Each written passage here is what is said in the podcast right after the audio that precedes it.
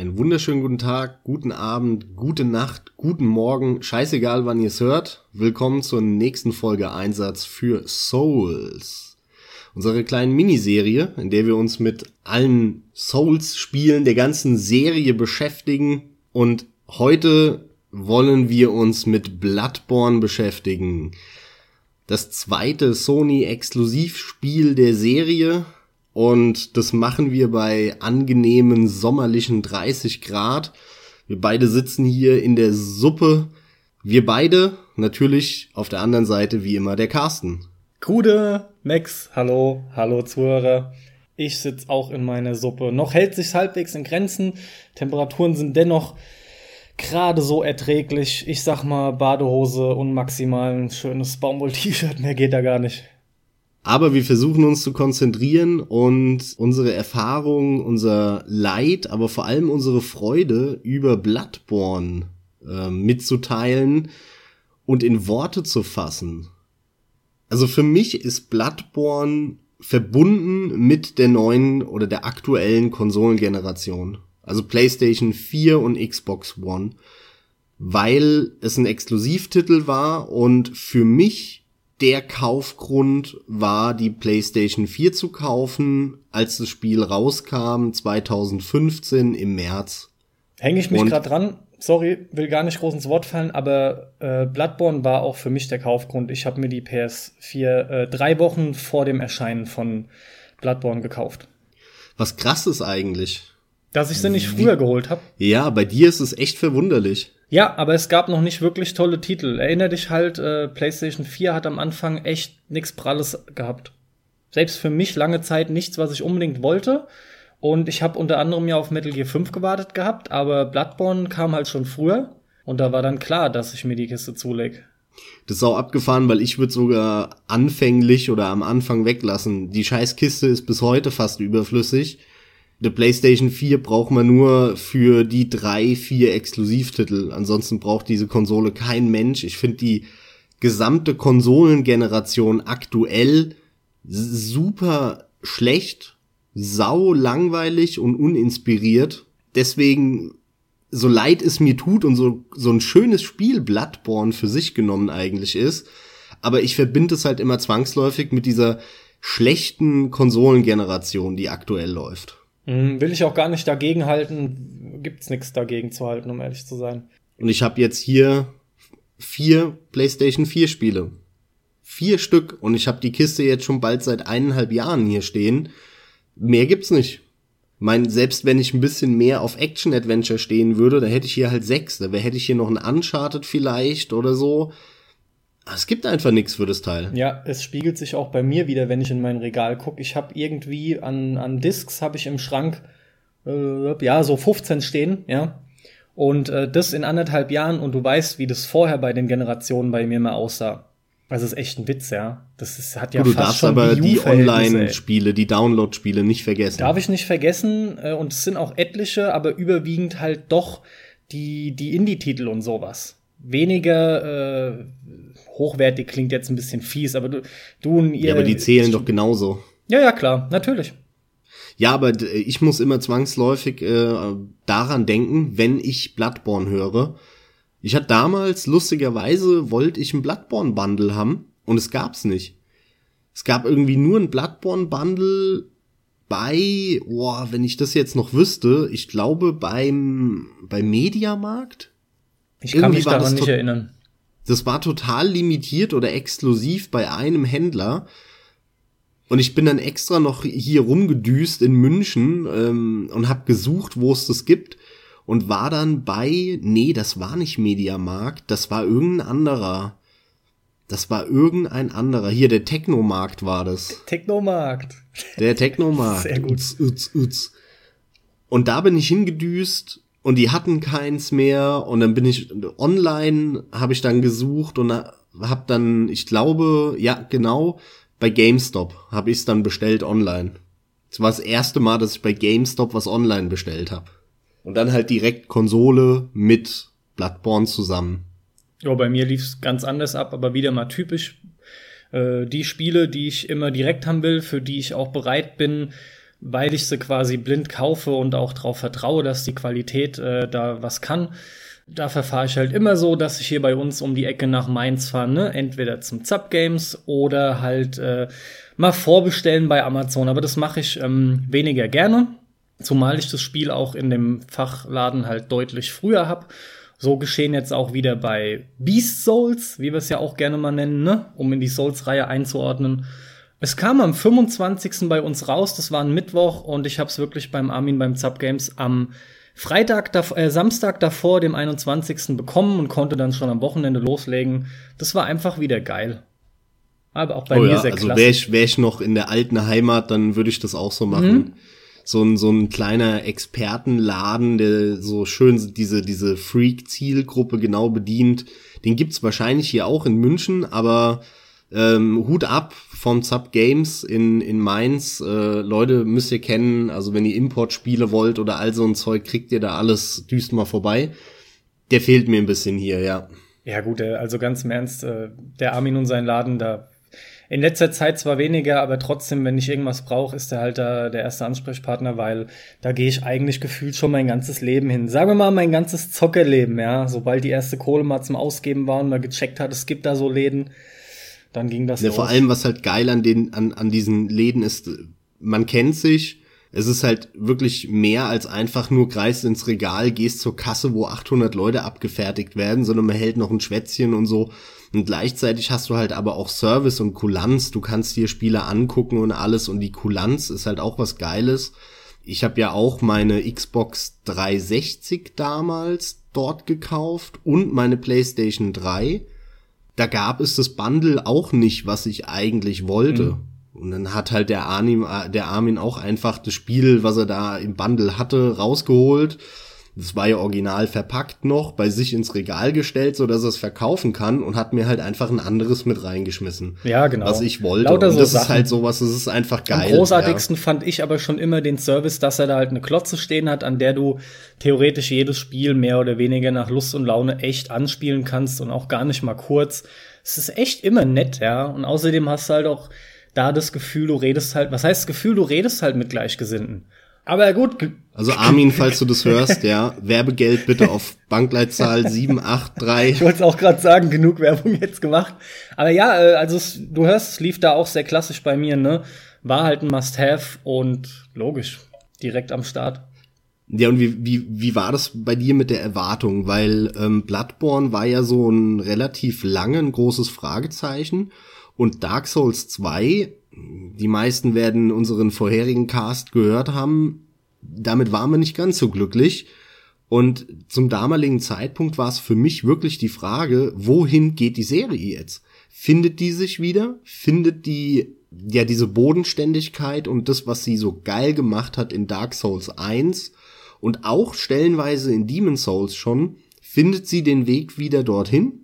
Oder verläuft sich die Serie komplett im Nirvana ähm, und sie versuchen jetzt einfach nur mehr schlecht als recht immer wieder Dark Souls 1 rauszukloppen. Mhm. Und das war so das Entscheidende. Nach Dark Souls 2 hatte ich da echt meine Befürchtungen. Ich überlege gerade, wie das bei mir war. Ich habe mich, soweit ich mich erinnern kann, einfach nur drauf gefreut auf den nächsten Teil, denn als die Katze endlich aus dem Sack war und man hat erste Screens gesehen, erstes Material, ich war direkt hin und weg äh, von dem von dem Stil, ne, was ja immer so ein bisschen als äh, zum einen so ein bisschen viktorianisch und zum anderen na, was wie wie wirkt's noch irgendwie? Ich hatte da ja, Horror, Grusel, ja, ja, ach, H.P. Lovecraft Horror. wird immer wieder zitiert. Das, darauf wollte ich noch hinaus, ja. Äh, da geht's ja, aber sogar klar. noch mehr um die Story und sowas, aber die, diese ganze Atmo mit diesen, mit diesen Bauten, das hat mir so dermaßen gut gefallen. Das war genau mein Ding und dann hast du am Anfang mitbekommen, mehr, es gibt jetzt aber kein Schild mehr, du hast jetzt nur eine, nur eine Waffe und es wird wohl actiongeladener und schneller, ne? Also kannst nicht mehr einfach mit voran, äh, mit, mit hochgehaltenem Schild vorangehen ich habe mich eigentlich nur drauf gefreut. Ein weiterer Punkt, den ich nämlich gehört hatte und der dazu beigetragen hat, war dann, die Level sollen äh, die vertikalsten sein bis jetzt überhaupt und die Welt soll wieder miteinander mehr verbunden sein und der ganze Kram. Das waren alles Dinge, die haben mich sehr positiv gestimmt und meine Erwartungshaltung war entsprechend hoch. Zum Glück es klang jetzt bei dir so, aber bei mir zum Glück gar nicht so gedämpft durch den zweiten. Das war's bei mir leider, ja. Also ich habe wirklich meine Befürchtungen gehabt. Ich stimme all dem zu, was du gesagt hast. Ich habe mich auch sehr drauf gefreut, auf jeden Fall. Mehr Dark Souls oder mehr Souls, immer geil. Aber ich hatte einfach Schiss, dass sie es verkacken.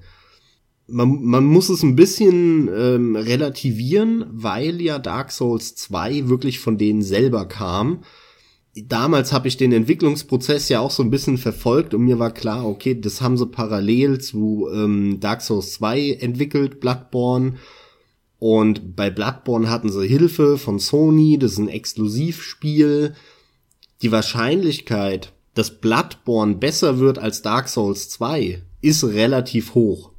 Aber ich habe halt trotzdem so im untersten befürchtet, dass es am Ende nicht besser wird, sondern im schlimmsten Fall noch schlechter und damit die ganze Serie so runterzieht, im schlimmsten Fall die Serie komplett vernichtet, kaputt macht. Und Gott sei Dank ist es dann ja aber nicht eingetreten, sondern das Ding wurde übelst abgefeiert, als es dann im März rauskam. Ja, also mir ging's genauso. Ich fand all die Neuerungen, die man vorher so gehört hat, mit ähm, dem dem Gothic düsteren äh, H.P. Lovecraft Setting, fand ich auch geil. Das ist eine, eine logische Weiterentwicklung vom Setting. In, in die Richtung kann man gehen, weil es ja schon immer so sehr, sehr gruselig, sehr dunkel, sehr düster war, aber halt eigentlich High Fantasy und jetzt weg von High Fantasy noch viel mehr hin zu so einem klassischen Dracula-Grusel-Szenario. Das liegt einfach auf der Hand. Das passt wie die Faust aufs Auge dann fand ich es auch geil zu sagen, hey, was macht der Spieler denn in Dark Souls die ganze Zeit? Also ein Schild hochhalten, also was nehmen wir ihm weg? Ja. Das Schild. Bam. Jetzt musst du da schnell sein, du musst ausweichen und du musst schnell reagieren. Und das haben sie ja auch schön eingebunden dann äh, spielerisch und dem ganzen System somit auch eine gewisse Tiefe gegeben, indem sie es dir ermöglichen, wenn du getroffen wirst und schnell wieder hinrennst und auf den Gegner drauf hackst, dann kannst du dir HP wiederholen, die der Gegner dir vorher abgezogen hat. Also Geschwindigkeit spielt plötzlich eine ganz andere Rolle, was vorher völlig egal war. Und das fand ich alles geil. Und dann die ersten Reviews und Test, äh, Tests, wo das Ding ja echt krass gut weggekommen ist das war dann ja ruckzuck bei hier 90, 92, 91 Prozent. Und da war für mich auch klar, okay, ich muss das Ding sofort haben, geiler Scheiß, Gott sei Dank, sie haben die Kurve gekriegt, puh, Schweiß von der Stirn wich, so nach dem Motto. Obwohl der zweite gar nicht so viel schlechter eingestuft war, ne? Also rein danach gegangen, hat man erst recht auch nochmal Angst haben können, weil ja die Presse auch den zweiten so fehlbewertet hat. Das stimmt, ja, von der Bewertung her, das stimmt, da gebe ich dir recht. Aber irgendwie klang das glaubwürdiger bei dem Teil, fand ich. Ja, mir ging es aber genauso, ja, es kam so rüber. Es kam wirklich glaubwürdiger rüber, ja, was man mitbekommen hatte. Das liegt aber daran, weil das, was man gesehen hat, äh, hat mich halt dann schon angesprochen. Und dich ja auch. Das, das hat uns schon angesprochen. Und man hat gesehen, dass es erstens mal grafisch geil aussieht. Nicht so wie Dark Souls 2, was nämlich damals, als es rauskam, nicht, nicht gut aussah. Sondern Bloodborne hat halt wirklich die Technik der PS4 ordentlich benutzt super detaillierte Level, super viel Kleinscheiß an jeder Ecke. Darüber hinaus ähm, sah es auch von der Steuerung her geil aus, ne? Schön direkt, schön schnell. Und da hatte ich allein vom Zugucken schon immer Bock drauf. Also ich kann mich da nur anschließen. Ich bin gerade überlegen, mit welchem Punkt wir einsteigen. Du hast jetzt sogar schon Gameplay ganz kurz angesprochen oder sagen wir mal nur angerissen, ne, für die für die relevante Kurzzusammenfassung schon an der Stelle, was haben sie wirklich alles geändert, worauf durfte man sich freuen und vor allem, warum waren wir letzten Endes dann ja, im Prinzip auch gehypt von dem Titel, ne, als Soul, Soul-Fans halt. Also ich will mit einem Punkt doch gleich voraus, denn der stört mich bis heute noch, wenn ich es wieder anmache.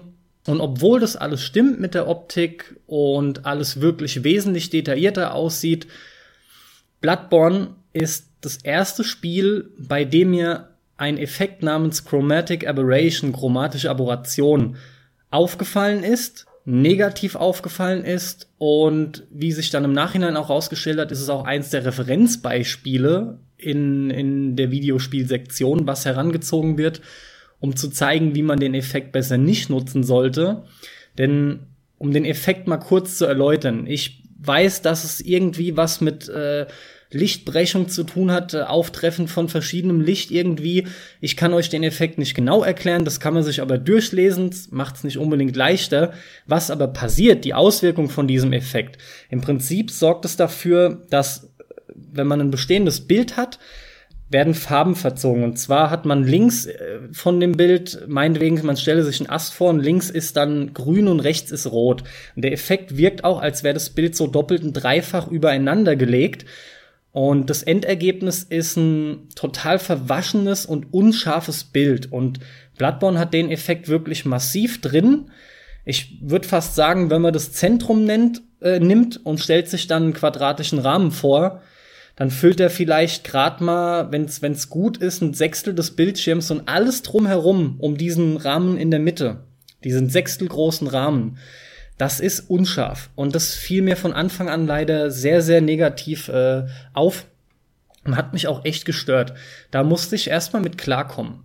Gerade neue. Ich finde ihn stilistisch gar nicht so schlimm, den Effekt. Ich finde, optisch sieht er an sich erstmal ganz cool sogar aus. Das Problem ist nicht, dass der irgendwie die Lichter verzerrt oder so, sondern diese Unschärfe nervt halt einfach. Genau. Das ist halt schon genau. nervig. Das ist aber wie, wie bei alles allem, andere, was irgendwie blurrt und, und der ganze Kram, du kriegst, ja. Du hast neue Technik, alles funktioniert plötzlich viel schneller und geiler. Und was machen sie? Dann kommen nach und nach irgendwelche beschissenen Software-Effekte, die die Probleme von schlechter Hardware von früher softwaremäßig darstellt. Wie äh, Bewegungsunschärfe. Ja, dann kann ich mir halt auch einen Monitor von vor zehn Jahren kaufen, der einfach keine ordentliche ähm, Reaktionszeit hat. Dann habe ich auch Bewegungsunschärfe. Und genauso hier mit irgendwelchen verzogenen Lichtern und so, da kann ich auch meine meine 180 Watt äh, Box neben meinen Röhrenfernseher stellen, dann habe ich auch verzogene Farbeffekte und ein schwammiges Bild. Also ich, das ist was, was mir auch bis heute ein Rätsel ist, warum es so viele grottenhässliche, beschissene Effekte gibt, die man dann auf der Konsole, da hast du halt das Problem, nicht ausmachen kann. Am PC mache ich die ja alle immer aus, deswegen juckt es mich da nicht. Mhm. Aber äh, die irgendwie eigentlich Schandflecken von früher softwaremäßig darstellen. Das ist für mich ein ganz großes Rätsel. Oder Grobkörnigkeit damals bei Mass Effect. Welcher Spast ist auf die Idee gekommen, einen Grobkörnigkeitseffekt einzuführen? Jetzt haben wir HD, jetzt muss es so aussehen wie auf der matschigen PlayStation 1 oder was. Also das ist für mich immer wieder, da, da kriege ich echt was zu viel. Naja, der Hintergrund ist der, dass sie lauter Effekte aus dem Filmbereich benutzen wollen, anscheinend halt als Stilmittel, um das auch filmischer wirken zu lassen. Trotzdem hast du selbstverständlich recht, das ist alles komplett daneben. Gerade die Chromatic Aberration ist ein Effekt, der in der Fotografie eigentlich äh, äh, unglücklich auf, auftaucht und vorkommt. Und er ist auch wenn es nicht gerade gewollt ist, ist der absolut unerwünscht, ja. Und, und du, kann, du findest tausende Tutorials, wenn es geschieht, wie man das dann wieder wegbekommt mit Photoshop und den ganzen Programmen. Also eigentlich, wie gesagt, ein unerwünschter Effekt und der Trend ist leider jetzt schon seit einiger Zeit, dass sie den Effekt damit reinnehmen. Zum Glück kannst du den auch auf Konsole bei einigen Titeln ausschalten, ja. Das eigentlich jetzt halt mal nur dann am Rande und es war aber so wichtig für mich zu erwähnen, weil es bei Bloodborne eben nun mal gravierend ist. Der Effekt ja, eine Sache finde ich, stark. eine Sache muss ich dazu noch sagen, und zwar finde ja, ich es nach wie vor lustig, dass Bloodborne bei dir der erste Titel ist, wo dir das negativ auffällt, weil der erste Titel, wo mir das sofort aufgefallen ist, war bei Alien Isolation. Und deswegen war es bei Bloodborne für mich gar nichts Neues mehr. Ja, ist klar. Und Alien Isolation äh, hätte ich auch genommen, wäre es nicht ganz einfach so gewesen, dass ich den später gespielt habe. Ah, Allerdings, okay. bei Alien Isolation, lustigerweise passt er, finde ich, deutlich besser, vor allem weil er wesentlich weniger intensiv drin ist. Aber ich will so Effekte generell nicht oder wenigstens die Option, sie auszuschalten. Und das hatten wir letztens schon. Deswegen, Bloodborne nutzt diesen Effekt leider viel zu stark. Und wie ich wohl im Nachhinein noch mal mitbekommen habe, ähm, sorgt dieser Effekt auch gar nicht dafür, dass Ressourcen gespart werden. Es macht wohl gar nichts aus. Also ich, es ist einfach ein Stilmittel und ich finde es potthässlich und sorgt nur für ein unschärferes Bild, ja. Aber genug dazu. Ansonsten ist die Grafik ja wirklich hübsch gewesen. Ja, der lief ja auch echt ordentlich. Ich habe ihn ähm, jetzt vor ein paar Tagen auch noch mal angehabt. Hab mit einem Kumpel angefangen, das Ding äh, via Twitch zu streamen und er guckt mir dabei zu und das ist für mich auch die Gelegenheit, das jetzt noch mal durchzuspielen, wo ich mich echt drauf freue. Und wahrscheinlich auch, als kleiner Spoiler vorweg, für mich die Gelegenheit, endlich den DLC nachzuholen, weil dann bin ich im Spiel, dann habe ich Bock auf mehr und dann werde ich mir wahrscheinlich den DLC holen, ähm, weil den habe ich bis jetzt nicht gespielt. Du ja schon. Wie, wie war der? Wie fandest du den? Ja, leider habe ich den DLC nicht wirklich allzu lange gespielt. Ich bin beim zweiten oder dritten Boss und ich finde den DLC, also ich habe schon ein bisschen was gesehen, ja, aber wie gesagt, nicht allzu viel. Ich finde den DLC bis dato allerdings sehr, sehr gut. Fast schon geiler als etliches aus dem Hauptspiel, weil da kommen wir später noch mal, gehen wir, werden wir noch genauer drauf eingehen. Gerade im Hauptspiel hat man schon gewisse Passagen, die sind sehr zäh und da wirst du mir wohl recht geben, das Spiel wird nach hinten raus viel besser, echt stärker. Ja. Und der DLC, finde ich, knüpft da geil an. Der ist schwer, der ist fordernd. Es wird auch erwartet, dass du schon was kannst. Das ist ja auch vollkommen richtig so. Du kriegst aber trotzdem noch mal so dermaßen eine reingeknüppelt. Fette Locations soweit. Bestehende haben sie cool umgewandelt da du ja viel Spaß mit Bloodborne hattest, wirst du auch mit dem DLC, zumindest so weit, wie ich es schon mal sagen kann, will da jetzt auch nichts spoilern natürlich, sehr empfehlenswert, ja, kann ich dir nur ans Herz legen.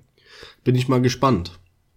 Ja, das Lustige ist ja, wir haben dann ähm, beide relativ parallel Bloodborne dann angefangen im März, April letzten Jahres, 2015, waren all, aber lustigerweise nach ein paar Stunden, nach fünf, sechs, sieben, acht, keine Ahnung wie viel, beide eigentlich erstmal ein bisschen abgeturnt. Weißt du noch, wie das war? Weißt du, was der Grund dafür ich war? Ich weiß nur noch, dass ich erstmal vollkommen geflecht war. Ich fand's erstmal endgeil. Mir hat's total gut gefallen.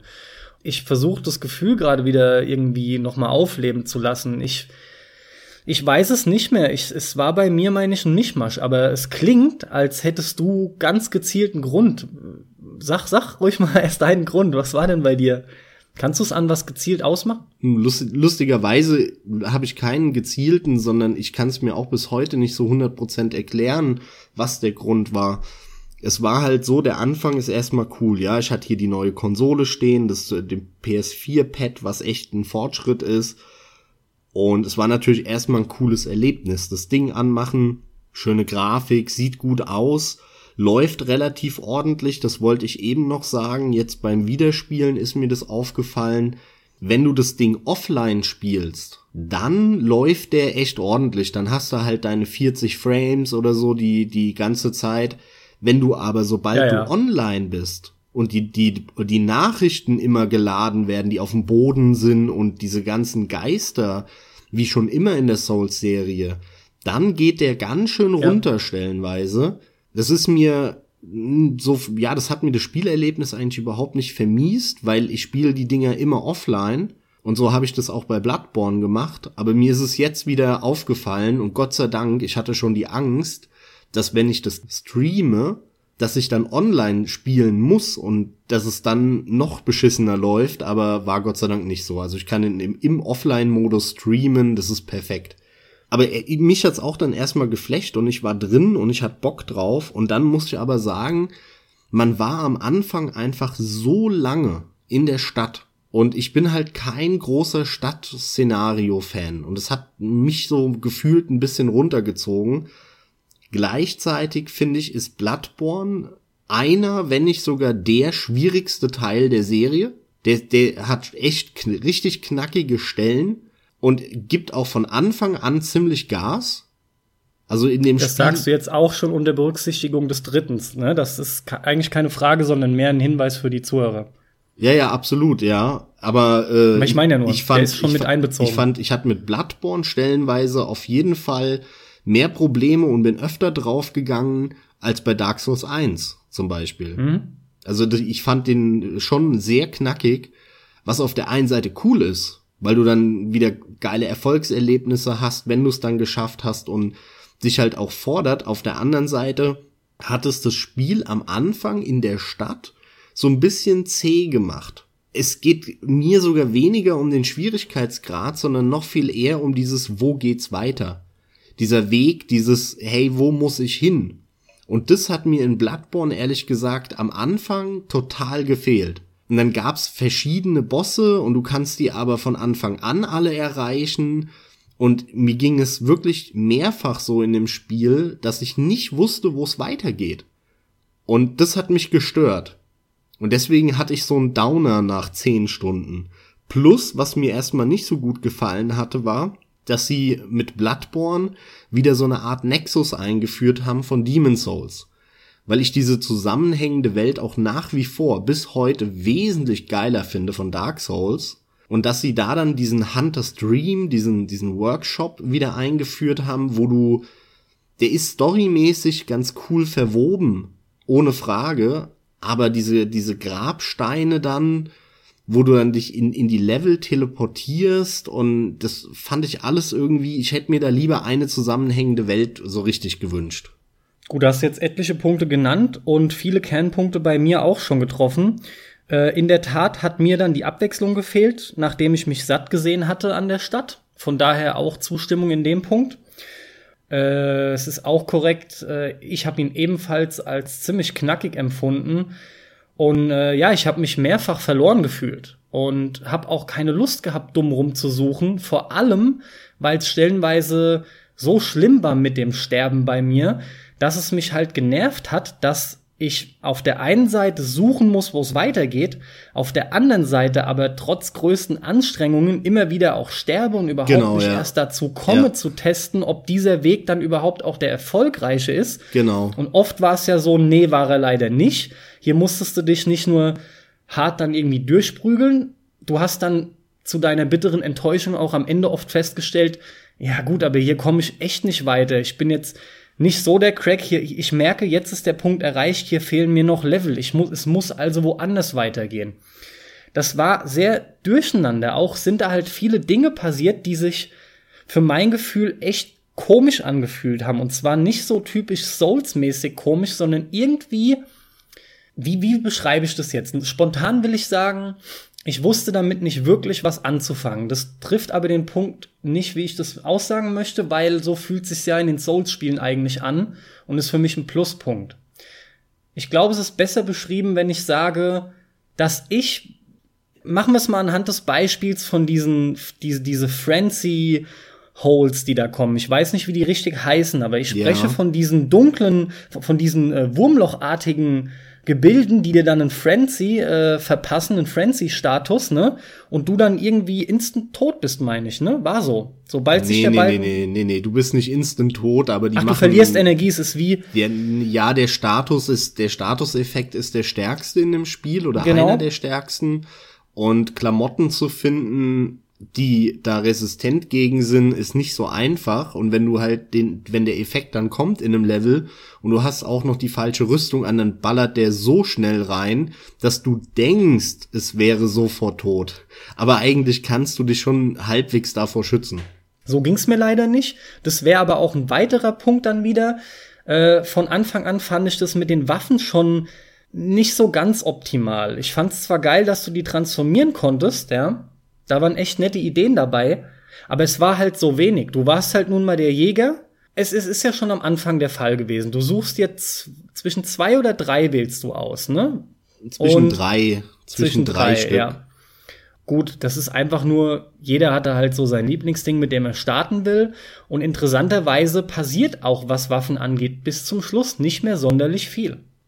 Ja, mein, also das Problem daran ist, wenn du halt die Serie kennst und du erwartest jetzt ein, ein Rollenspiel und dann bekommst du Bloodborne, was erstmal wow, geile Grafik, neue Grafik und so, gute Steuerung. Dann merkst du aber, dass deine Erwartungshaltung falsch ist, weil das ist gar kein Rollenspiel. Da äh, Bloodborne ist viel mehr ein Actionspiel als ein Rollenspiel. Das ver versucht dir so vorzugaukeln durch so ein bisschen Levelsystem und hier und da Waffe aufrüsten, versucht es so ein Rollenspiel vorzugaukeln. Aber im Kern ist es ein knallhartes Actionspiel. Und das war mein Problem lange, womit ich dann so Probleme hatte und dann auch gesagt habe, wie du, naja, äh, retrospektiv, wenn du das ganze Spiel durchgespielt hast, merkst du dann, okay, ich habe gerade mal so viele Ressourcen gesammelt, dass ich eine Waffe komplett aufleveln kann. Was soll das? Was soll der Scheiß denn? Aber ich habe noch zehn andere gefunden.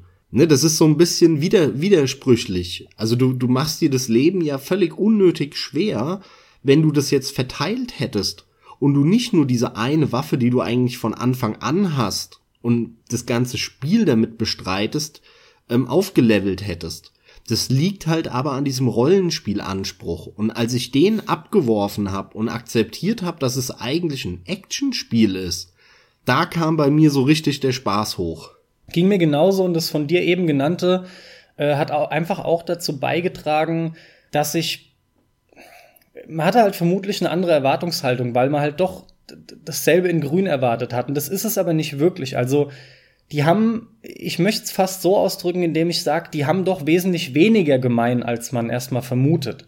Denn jeder hat ja am Anfang gehört, naja, im Prinzip ist es halt der geistige Nachfolger von den Souls-Spielen und natürlich stimmt es auch. Und natürlich sind da viele Parallelen, aber auch eben viele Punkte, in denen sich das ganz klar unterscheidet. Und, und da muss man sich wirklich erstmal reinfinden. Und da habe ich am Anfang so meine Problemchen dann mitgehabt. Ich hatte gerade auch, was nämlich die Waffen anging, ich habe einen Moment gebraucht, bis ich dann für mich einfach entschieden habe, okay, scheiß drauf, du levelst jetzt nur die Waffe auf, die dir am besten gefällt. Irgendwann hat sich's auch danach angefühlt und das Spiel hat mir zum Glück vermittelt, dass ich so machen muss, aber es gab die ein oder andere Stunde, in der ich da auch irgendwie so so gefühlt verloren mit meinen Punkten rumhantiert habe und erstmal dachte, wie komme ich denn da jetzt auf einen grünen Zweig?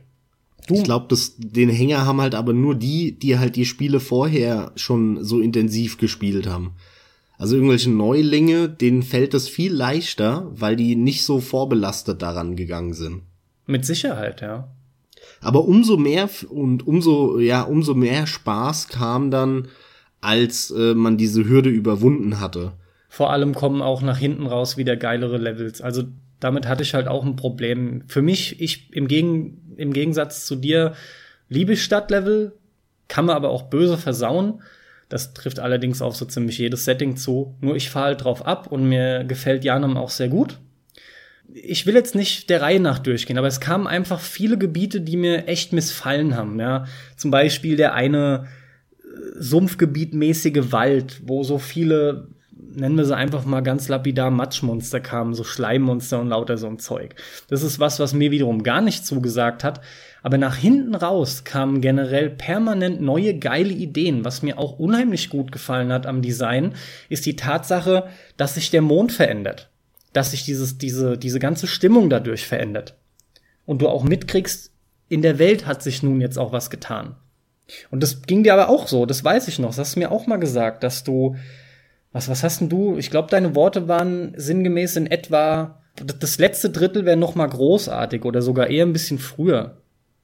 Ja, auf jeden Nach Fall. Nach den ersten drei, mir, fünf mir hat halt dieser, dieser ewige Stadtteil am Anfang missfallen. Es war mir viel zu lange, bis du da in diesen zwar sehr detaillierten und auf den ersten Blick erstmal grafisch sehr coolen, aber einfach dann doch sehr schnell, sehr drögen Stadtviertel rumgelaufen und dann bist du erstmal nach Old Yarnum und dann warst du da noch zehn Stunden, bis du da irgendeinen Boss gelegt hast. Und dann bist du zur, zur Great Cathedral hoch und da drumherum und ach, das hat alles so lang gedauert. Dann kam halt auch noch das, dass ich nicht wusste, wo es weitergeht, weil du hast dann ein riesen Gebiet und irgendwo ist eine kleine Tür und da geht's weiter. Und es ist halt einfach auch so ein bisschen, na, es hätte man schon ein bisschen, bisschen lockerer machen können. Vor allem hat mich auch gestört, dass ähm, du hast den Nexus schon angesprochen und diese ganzen einzelnen Grabsteine waren wie die sternförmigen Passagen bei Dark Souls 2, bis du letzten Endes dann quasi am Primal Bonfire ankommst. Also sprich an der Stelle, wo es halt nicht mehr weitergeht und du dich nur noch zurückportest. Das ist noch sehr stark angelehnt daran, mit dem Unterschied, dass halt die, die einzelnen Gebiete in sich größer sind und mit mehr Abkürzungen und dergleichen aufwarten. Aber es war nur ein Schritt in die richtige Richtung oder sagen wir mal in die Richtung, die ich für richtig halte und mir wieder gewünscht habe, weil wir sind vom Level Design her bei Bloodborne halt eben nach wie vor nicht wieder beim ersten Dark Souls angekommen, wo ich halt so drauf abgefahren bin, ne? Gut, aber naja. Ich fand's schade, also ich es habe hat das nicht, mehrfach es, gemerkt. es hat nicht diesen vertikalen Zusammenhang. Ja, den finde ich muss es aber auch nicht zwangsläufig haben, aber im Vergleich zu Dark Souls 2 liegen da 80 Welten dazwischen. Ich habe aber so eine starke Schwankung beim Leveldesign wahrgenommen und wirklich bei, beim Aufbau der Levels. Und das hat mich auch gestört. Das Ganze gipfelt letzten Endes in den, in meinen Augen, total langweiligen Zufallsdungeons, die du mit den Boah, Kelchen also, generierst. Das würde ich so wirklich nicht sagen. Also die, das Leveldesign von da, von Bloodborne finde ich wirklich nicht schlecht. Hab ich nicht Find gesagt, ich sogar eher sehr stark. gut. Das von Dark Souls 2 war schlecht, stellenweise. Aber auch da nicht überall. Aber da war wirklich vieles sehr schlecht. nee, nee, also Aber Bloodborne hat ein gutes Leveldesign Ja, ja. Mit, mit vielen vernünftigen Abkürzungen auch, die Sinn machen und so weiter. Die, die Chalice Dungeons, da gebe ich dir recht, das ist Kacke. So war das auch gemeint. Also, falls ich mich da irgendwo jetzt versprochen hatte, noch mal glasklar. Ich finde, das Leveldesign schwankt stark. Da gibt's gute bis sehr gute und mal weniger gute. Wirklich schlechte gibt's nicht. Da kommt halt nur dann mein Geschmack dazu, aber das hat ja mit der Art und Weise erstmal nichts zu tun. Wenn ein Sumpflevel trotzdem geil aufgebaut ist von den Wegen her, dann, dann bleibt's auch geil. Dann sagt mir halt nur das Setting nicht zu in dem Gebiet. Aber die, die, äh, die Chalice Dungeons, die waren definitiv für mich, also die fand ich echt schlecht. Die fand ich schlecht. Ja, definitiv. Aber das ist halt immer dieser random Ja, Scheiß, das der funktioniert einfach einfach, nicht, nie ja. in keinem Spiel. Und das hätten sie sich sparen können. Gott sei Dank haben sie es ja dann auch rausgenommen im Nachfolger. Ich hoffe, dass es auch nicht mehr reinbringen, sowas. Sie haben ja sogar es versucht, ähm, storymäßig einzubinden, was auch ganz cool ist, aber es funktioniert halt nicht. Es macht einfach null Spaß. Ich habe die dann auch mitgenommen und versucht zu spielen, aber ey, nee, also ich habe da drei, vier gespielt und ich habe alle Trophys mir geholt bei Bloodborne, bis auf die vier, fünf, äh, für die man eben leider die Chalice Dungeons spielen Äh, muss. vor allem die sind bei mir immer noch offen. Ja, geht mir ganz genauso. Ich habe auch nicht viel mehr gemacht als du. Äh, was mir da auch stark aufgefallen ist, ist, äh, dass das Balancing da nicht mehr funktioniert hat, weil du dir ja aussuchst, wann du hingehst, indem du dann den entsprechenden Kelch halt da draufstellst und dieses Ritual vollziehst. Ja, absolut. Und nur der erste, als ich das am Anfang gemacht habe, denn natürlich habe ich das gemacht, sobald ich die Möglichkeit dazu hatte. Man probiert es ja dann aus, wie das halt immer so ist. Man will ja auch wissen, was da abgeht. Und da hatte ich noch Probleme, das weiß ich noch. Und da kommt ja ein Miniboss in einem runden Raum und dann kommt kurze Zeit später dann so der Hauptboss in diesem Chalice Dungeon. Und die späteren, die waren dann, weil ich sie auch noch mal deutlich später gemacht habe, da ich da erst keinen Bock drauf hatte, die waren dann kinderleicht und da ist auch genau diese gesamte Idee in sich zusammengefallen. Das habe ich total gemerkt. Damit war es das für mich auch mit den Chalice Dungeons dann gewesen. Ich habe da auch einfach nie mehr Lust gehabt, die irgendwie wieder zu probieren. Obwohl man da ja wohl durchaus, genau da hast du ja unter anderem dann die Möglichkeit, einige Items zu holen, ja. Ja, ja, leider. Leider, ja. Leider. Ich habe auch versucht, es war für mich halt auch so ein Downer, warum nach 10, 15 Stunden äh, oder so bei mir so ein Downer kam. Weil da äh, all das eben so auf mich eingeprasselt ist. Und als ich dann aber gemerkt habe, okay, es ist ein Actionspiel. Okay, Haken dran. Es ist wenig RPG, Haken dran. Chalice Dungeons, scheiß drauf, Haken dran. so, und als ich dann so gefunden habe, wie ich es für mich spielen muss, dann wurde es immer besser. Hinten raus, es wurde immer besser und besser. Und Bloodborne hat für mich, ich habe es schon mal in der vorherigen Episode gesagt, den riesen, riesen Plusfaktor, dass ich wegen Bloodborne mich so intensiv mit Geschichten auseinandersetze. Und der Grund dafür ist, dass man bei Bloodborne viel mehr Geschichte mitbekommt, direkt, und die Geschichte lange nicht so abstrahiert oder so abstrakt ist wie in Dark Souls. In Dark Souls geht's immer um irgendwelche Zeitalter, die vor 10.000 Jahren mal waren und irgendwas. Und eigentlich ist es alles, da ist nichts zum Anfassen in Dark Souls. Und bei Bloodborne hat man mir eine Geschichte gegeben, die zum Anfassen ist. Ja, wo, wo ich in der Stadt bin. Und es geht um die Geschichte der Stadt. Und ich stehe vor den Figuren, äh, die die Geschichte geschrieben haben. All solche Sachen haben mich total in die Geschichte reingezogen. Viel, viel mehr als diese sehr abstrahierte Geschichte halt eben in Dark Souls. Und da fing das an. Und da muss ich echt sagen, danke, danke Bloodborne. Wenn du schon gerade die Geschichte ansprichst, bin ich ernsthaft im Überlegen, ob du die hier nicht dann zum Besten geben möchtest an der Stelle. Ne, die entscheidende Frage ist, ging das dir nicht so? Ach so. Fandest du nicht, dass die Geschichte direkter, antastbarer war? Natürlich, ich habe da jetzt erstmal gar nicht dran gedacht. Ähm, und zwar aus dem einfachen Grund, du merkst ja anhand dessen, was ich gerade gesagt habe, dass ich die Geschichte von dir hören möchte. Was im Umkehrschluss ganz einfach bedeutet, dass ich die Geschichte nicht kenne. Äh, und zwar kann ich an der Stelle halt auch ganz klar sagen, nicht nur in gewissen Details nicht, sondern interessanterweise auch von den Basics her. Und interessanterweise sage ich aus dem Grund, weil du ja gerade meintest, sie wäre greifbarer und ist mehr irgendwie zum Anfassen. Ich habe mir aber diese ganze Erfahrung ein bisschen verbaut durch dieses von uns angesprochene, durch diese Downer, die immer wieder da waren. Und, und, und dadurch habe ich das Spiel nämlich überhaupt nicht am Stück gespielt, sondern extrem gestückelt. Ich hatte wirklich Wochen bis teilweise Monate zwischen meinen äh, jeweiligen Sp äh, Spielsessions dazwischen. Und das war natürlich dann auch wiederum ein Problem für die Story, die zwar mehr präsentiert wird, aber ja im Kern immer noch kryptisch daherkommt. Also natürlich haben okay, sie das, das nicht gänzlich lustig, gestrichen, ja, ja. aber du hast natürlich recht, dass es äh, mehr in den Vordergrund rückt oder zumindest greifbarer gemacht wurde.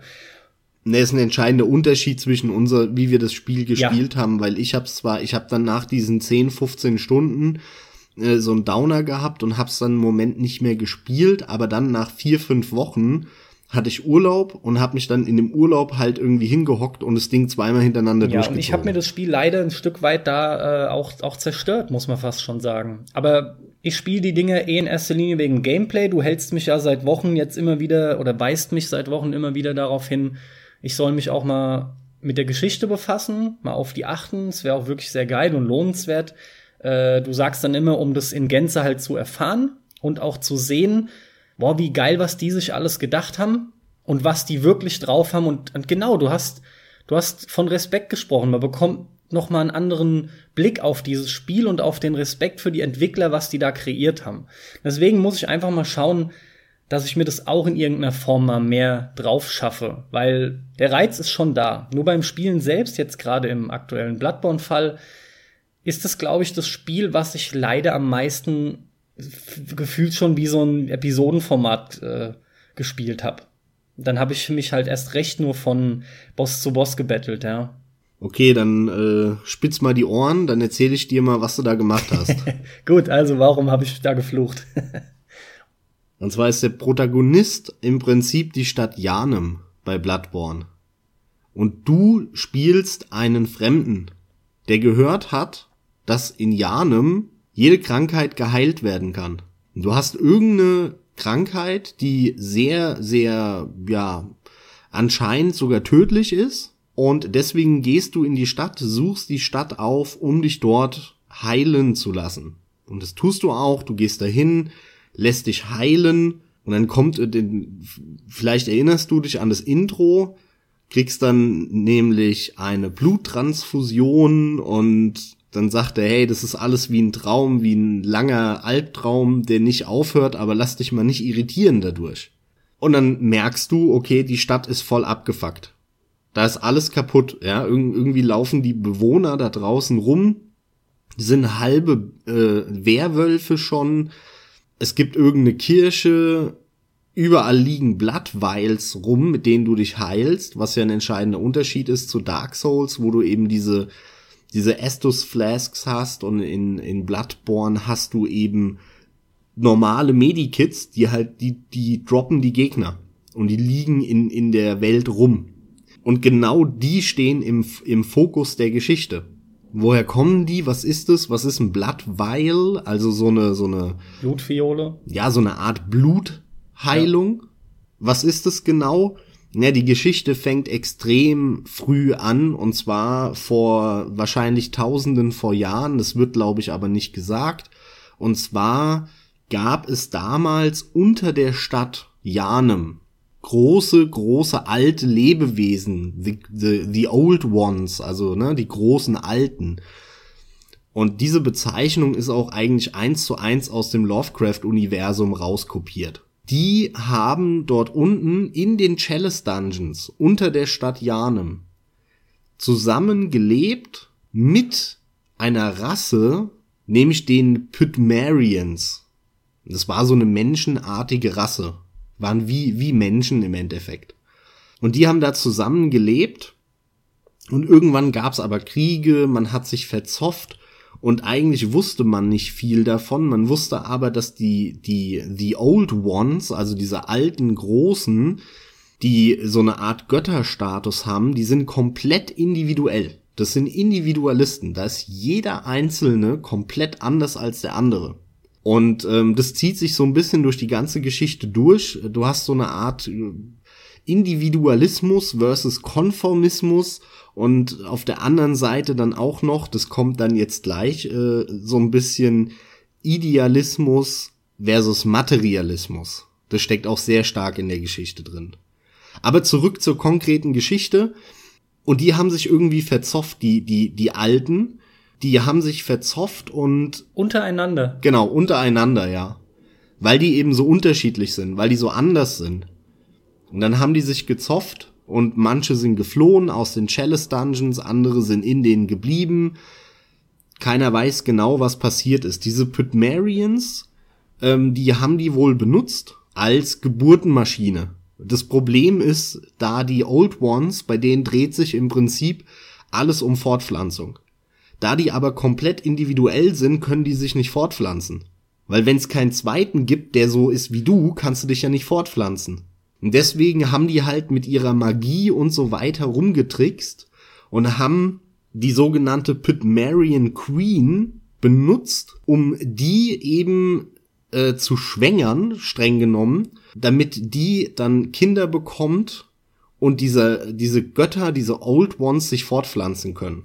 Das war aber halt mit Magie bestückt. Keiner hat es wirklich verstanden, das kam auch erst im Nachhinein raus. Und diese Pitmarians sind dann ausgestorben, keiner weiß, wo die sind. Vielleicht wurden die von den Old Ones getötet, komplett, vielleicht nicht, vielleicht sind die natürlich ausgestorben.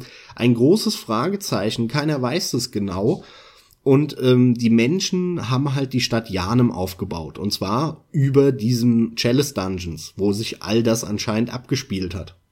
Und irgendwann gab es äh, eine, ein, eine, eine, ja, so, so eine Forschungsinstitution, wie eine Universität. Und die hat geführt der Willem. Und dieser Willem hat in den Chalice Dungeons geforscht, ist darunter, hat die durchforstet und hat dort Hinweise gefunden auf die Alten. Und irgendwann auch wirklich die Alten getroffen dort und irgendwie irgendwelche Überreste von denen, die da eben geblieben sind, gefunden. Und er hat damit geforscht. Und der Willem war aber der Überzeugung, das war ein Idealist, der hat gesagt, diese, die, die Dinge, die wir dort gefunden haben und diese Mächte, die die Alten anscheinend haben, müssen wir studieren, damit wir selber diese Mächte benutzen können vielleicht irgendwann. Wir müssen aber quasi selbst den Weg dorthin finden, weil ansonsten machen wir uns abhängig und haben Riesenprobleme unter anderem haben die dann eben diese Blood Vials gefunden, also dieses, äh, dieses Blutritual, mit dem man jegliche Krankheit heilen kann. Und der Willem hat aber gesagt, ey, nein, wir gehen jetzt nicht zu der, zu der Bevölkerung und sagen, hier, ihr müsst einfach nur euch dieses Blut reinhauen und dann seid ihr von allem geheilt, sondern der hat davor Schiss gehabt, hat gesagt, wir würden uns abhängig machen und wir müssen verstehen, warum dieses Blut alle Krankheiten heilt. Und dann können wir selber das bauen und selber diesen Stand erreichen des Fortschritts sozusagen. Und er hat aber einen Schüler gehabt, dieser Willem, der war halt der Chef von dieser Universität. Und der Schüler, das war der Lawrence. Und der Lawrence, der war halt eben kein Idealist, sondern Materialist. Und der hat gesagt, es ist mir doch scheißegal, ob du das checkst oder nicht oder verstehst oder nicht wir haben hier was super Mächtiges, wir können die Leute doch nicht verrecken lassen an irgendwelchen Krankheiten, sondern wir nehmen das scheiß Blut und wir können die heilen. Und das ist eben passiert. Der äh, Lawrence ist raus aus der Universität und bis dahin war das ein Geheimnis, dass es das gab. Und wie das so ist, so wäre es ja wahrscheinlich auch in, in, in echt, der Lawrence ist zu den Leuten und hat gesagt, hier, ich kann dich heilen, scheißegal, was du hast. Und dann ist es zu einer Kirche geworden, zu einer regelrechten religiösen Institution. Und die haben Rituale darum gemacht und die sind extrem einflussreich geworden und eigentlich hat sich die gesamte Stadt um diese Kirche herum entwickelt. Weil alle da, die natürlich angebeten haben und gesagt haben, egal was du hast, die Kirche kann dir helfen und so. Dann ist aber Folgendes passiert. Es kam raus, dass die Kirche Entschuldigung, nicht die Kirche, sondern dieses ähm, Blood Ritual, also diese, dieses Ritual, dass äh, man jede Krankheit heilen kann mit diesem Blut von den Old Ones, was eben diese Uni von Willem entdeckt hat, dass wenn man das permanent einschmeißt, man zu einem Biest wird, zu einem Werwolf oder zu irgendeinem anderen Biest. Und das war natürlich der Kirche ein Riesendorn im Auge, weil die Kirche hatte da natürlich schon unendlich viel Macht in der Stadt und wahrscheinlich über die Stadt hinaus. Und jetzt kam plötzlich raus, scheiße, die werden alle zu Monstern. Das heißt, wir sind eigentlich die Bösen. Naja, und dann war es so zu dem Zeitpunkt, dass die Kirche gedrittelt war, beziehungsweise halbiert war. Es gab eine Institution, das war die sogenannte, ähm, wie hießen die, Choir, School of Choir, glaube ich. Das sind die in, in, in dem Upper Cathedral Ward. Falls du dich erinnern kannst, diese Kirche, die voller Nebel ist, wo dann auch dieser Bosskampf ist, wie der aussieht wie so eine Art äh, Riesenpilz-Alien. Ach, wo auch im Vorhof schon die ganzen außerirdischen kleinen Viecher darum machen. Also genau. jetzt einfach mal so. Ja, ja. Genau. Ja, ja, absolut im Bilde. Ja. Und das ist dieser, dieser Choir, ähm, diese, diese Choir-Institution und die hatte die Aufgabe, sich mit den Old Ones zu beschäftigen und zu forschen und zu schauen, was man da machen kann mit den Old Ones. Und deswegen ist nämlich dort oben, findest du ja auch zwei Old Ones, nämlich einmal unter der Hauptkathedrale, dieses Cthulhu-Tintenfischvieh, Mhm. Und oben halt, was ja quasi direkt davor ist, vom Weg im Spiel, diesen äh, komischen Pilz, Alien, irgendwas, was natürlich eine Andeutung ist, dass dieses Old One unter Umständen gar kein irdisches Lebewesen ist, sondern ein Lebewesen von einem anderen Planeten auch sein kann. Mhm. Und die haben an denen rumgeforscht und haben geguckt, wie die irgendwie, ja, was die, was die an, an sinnvollen Dingen da herausfiltern können. Und dann gab es eine zweite Institution von dieser Church of Healing, und zwar war das die School of Mantis. Und die hat ah, der Mikulasch, ja. ja, hast du schon gehört, ne? Ja, ja, ja, das sowieso, aber ich kann auch mehr oder weniger was mit anfangen, ja. Und die hat nämlich dieser Mikulasch geleitet, das ist auch ein Boss in dem Spiel. Genau.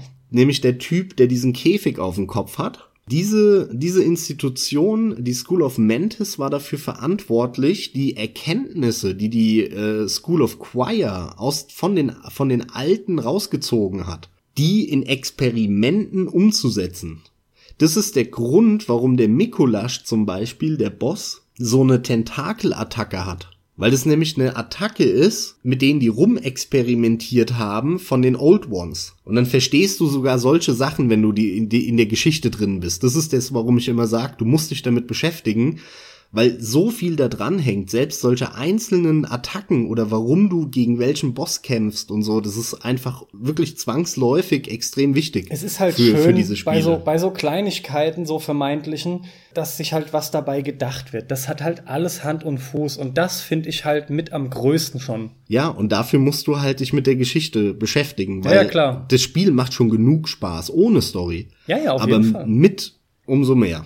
Ja, und dann gab's, dann gab's eben von dieser Healing Church, als die mitbekommen haben, verdammte Scheiße, die Bevölkerung wird, wird zu komischen Biestern und äh, vielleicht hätte der Lawrence doch auf den Willem hören sollen und nicht einfach das Blut sich spritzen sollen, damit alles, alle gesund werden, hat die Kirche, zumindest wird es so die, die läufige Interpretation der Geschichte, eine dritte Institution aus dem Boden gestampft neben Choir und Mantis, nämlich den Workshop, den Hunters Workshop. Und die Aufgabe der Hunter dieses Workshops, die der German geführt hat, also der Typ, der da im Rollstuhl sitzt, war es, nachts im Schatten der Dunkelheit rauszuziehen und die Typen der, die, der Bevölkerung, die schon quasi sich verwandelt hatten zu einem Biest oder kurz davor waren, zu töten.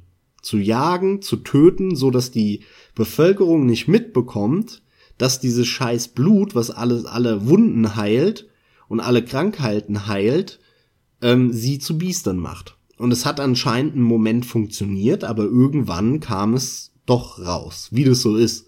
Und sie konnten es nicht mehr heimlich halten.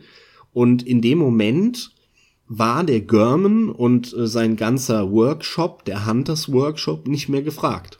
Brauchte die Kirche nicht mehr. Warum brauchten die das noch?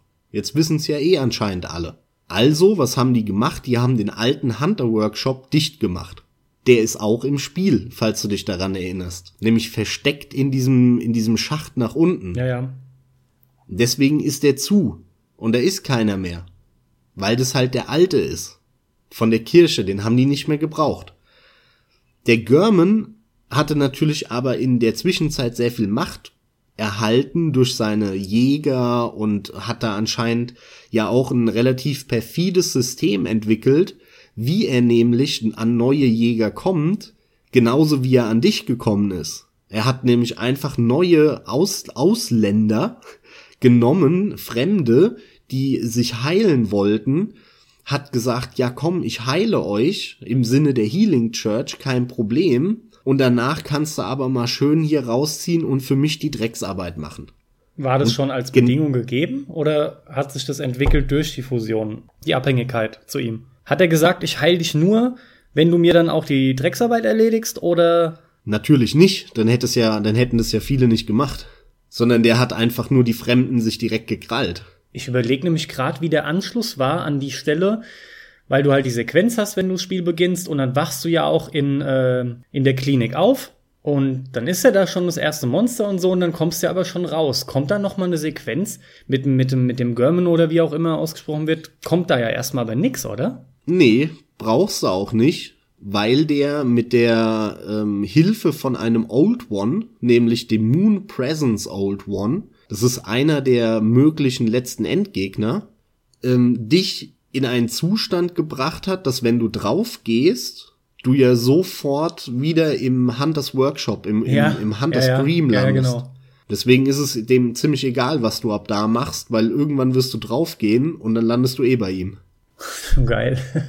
Und äh, ja, so ist es gedacht und ähm, das Lustige ist, dass die Menschen aber im Prinzip am Ende des Tages bis heute ausgenutzt werden. Und zwar von den Alten, von den Old Ones, weil die Alten sich nämlich anscheinend immer noch selbst bekriegen. Keiner weiß warum, keiner weiß genau wieso. Und die haben die Möglichkeit, Realitäten zu verändern. Und wie gesagt, die sind halt komplett individuell. Und du hast, falls du dich auch daran erinnerst, einen ganz großen Bosskampf ist, ähm, oh, wenn ich den Namen noch wüsste, der, der heißt, warte. Oft das Problem, ne? Sich an ähm, die Namen dann wieder zu erinnern. Ich beschreibe die auch viel lieber. Ja, der, der hieß Old One Odeon. Gut, tatsächlich, Odeon hat man so oft halt im Spiel gehört, weil es was Wichtiges ist, ein wichtiger Name. Nee, ich, allein aufgrund des Namens habe ich kein Bild vor Augen. Na, das war der, der so, der existiert nur im Sinne von Schall. Also das ist eine reine Stimme. Der, Ach, der das ist, ist der, nicht der, materialisiert. Ah, und das ist der, der den. Berg hochkämpfen musst in Richtung des Schlosses. Genau, und das ist Oh. der Typ da oben. Wann, wo dann dieses ah, kommt und du dann den Frenzy-Status bekommst, wo du dich immer wieder verschanzen musst, ne? Ja, genau, da ganz Ja, ja. oben ist der und der hat so eine Kutte auf, aber die ist leer, weil er ja nur, nur Schall ist. Und der hat dann so tausend Sicheln. Und dann kommt so Nebel und der dupliziert sich auch und so weiter. Das ganze Gebiet fand ich sowieso klasse.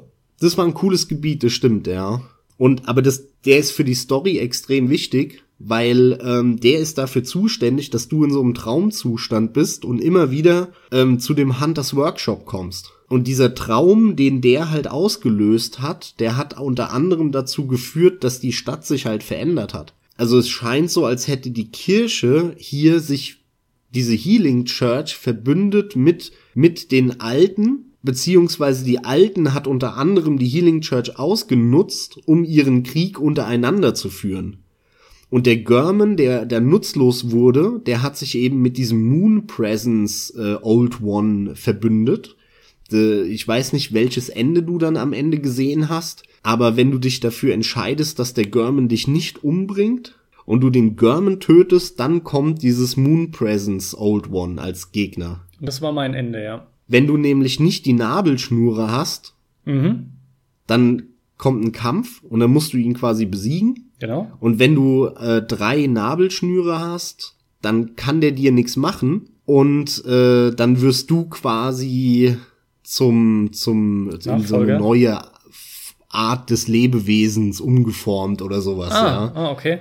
das ist das geheime Special und das True Ending sozusagen. Wollte ich gerade sagen, ich hatte nämlich nur zwei von dreien. Das habe ich dann im Nachhinein ja alles mir schon noch äh, angeguckt. Und das Coole, wie das genau zusammenhängt, da müsste ich mich jetzt auch noch mal tiefer reinfressen. Aber wie gesagt, ähm, die haben dann halt die, die Stadt im Prinzip nach und nach versucht zu täuschen. Und irgendwann hat die Kirche dann irgendwie Old Janem dicht gemacht und, und hat dann halt ähm, sich verbündet da mit irgendeinem Old One anscheinend, mit diesem Nightmare Old One was dazu geführt hat, dass die das alles so mehr oder weniger in, in einem Traum existiert und die Typen, die da leben, gar nicht das gesehen haben, wie es tatsächlich ist, sondern nur das gesehen haben, wie in einem Traum, was diese alte, diese gottartige The Old One wollte und mehr nicht. Und gleichzeitig hattest du dann aber einen Old One wie den Moon Presence, der anscheinend Krieg führt oder einen Konflikt hat mit diesem anderen,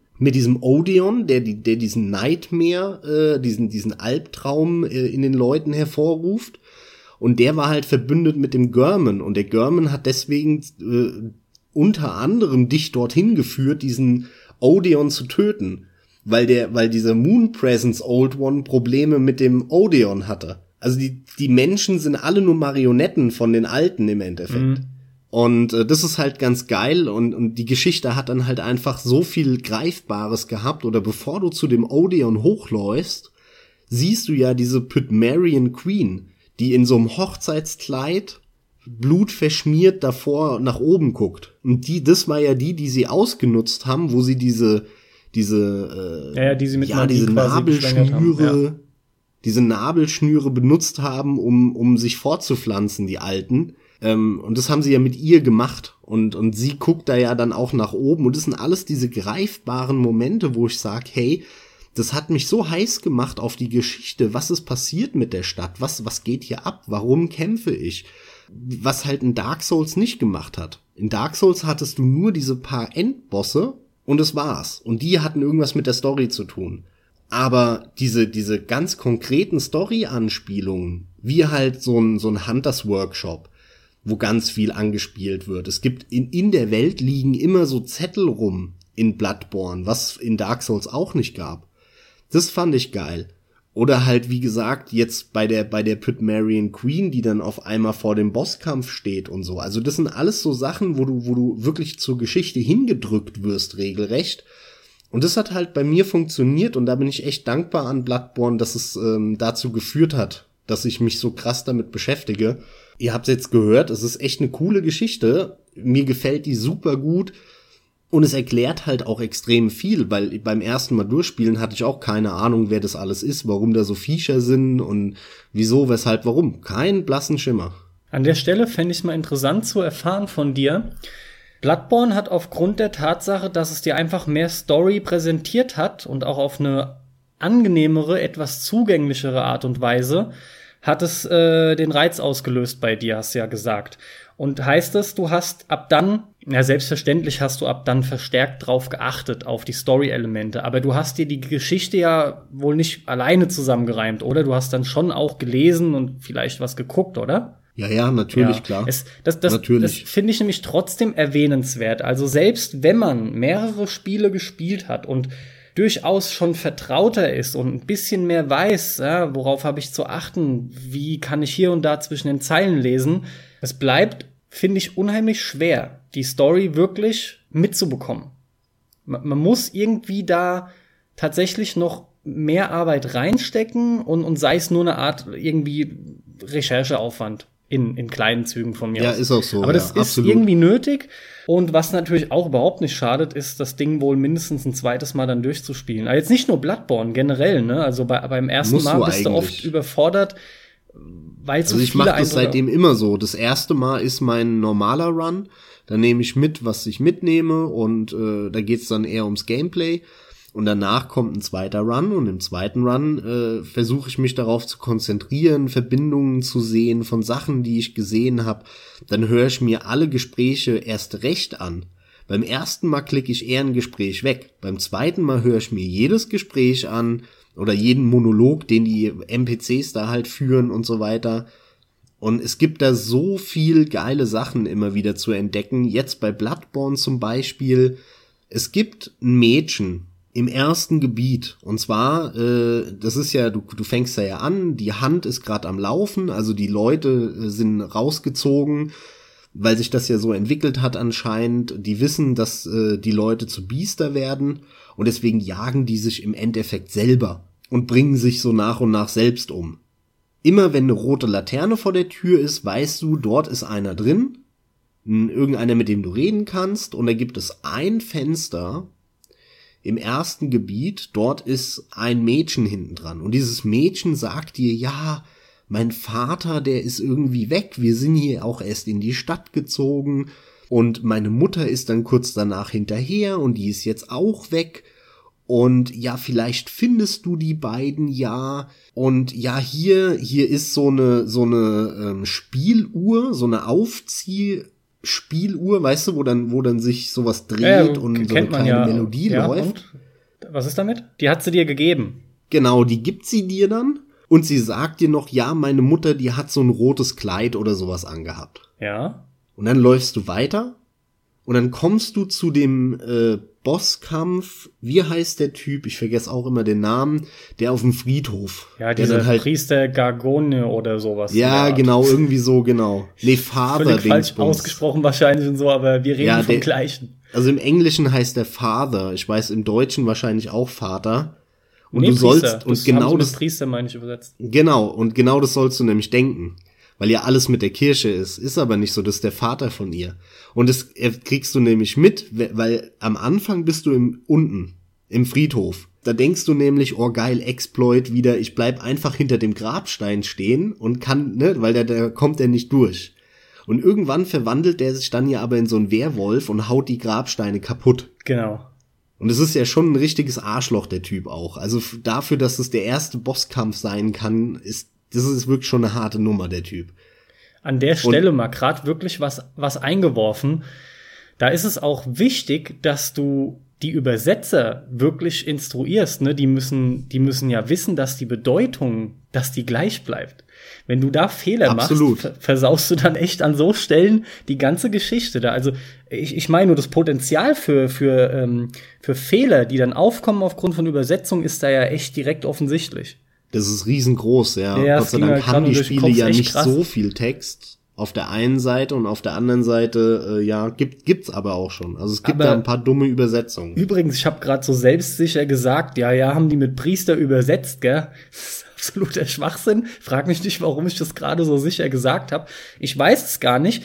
Äh, Ich habe es nämlich, glaube ich, nur so im Kopf, weil ich es automatisch so für mich übersetze.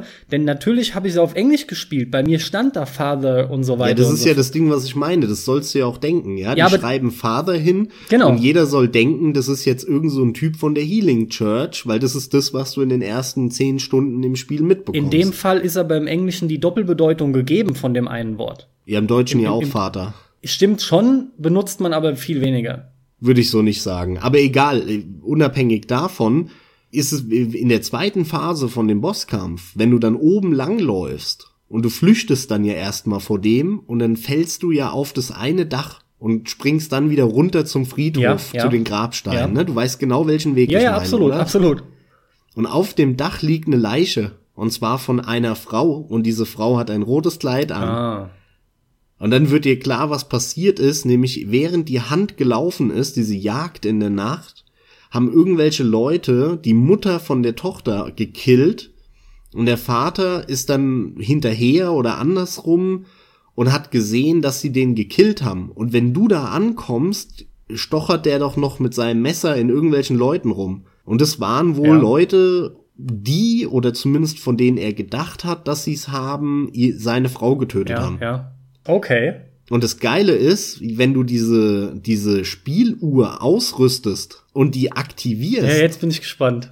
dann spielt diese Melodie kurz und in dem Moment stoppt der Gegner und greift sich so an den Kopf so verzweifelt für drei Sekunden. Und in der Zeit kannst du halt echt ordentlich auf den einhacken. Das heißt, der Kampf wird definitiv wesentlich einfacher, wenn du die Geschichte gerafft hast, Krass. die dahinter steckt. Ja, ey, wenn man sowas nur wirklich beim, beim Spielen schon raffen würde beim ersten Mal, das war nämlich schon der erste Drecksack, den ich dann, wie so oft in Bloodborne, bekommen habe, letzten Endes dadurch, dass man sich halt die Mann, warum habe ich gerade so Probleme, das auszudrücken? Du sorgst dafür, dass ein Gegenstand halt ein Hindernis darstellt zwischen dir und dem Gegner.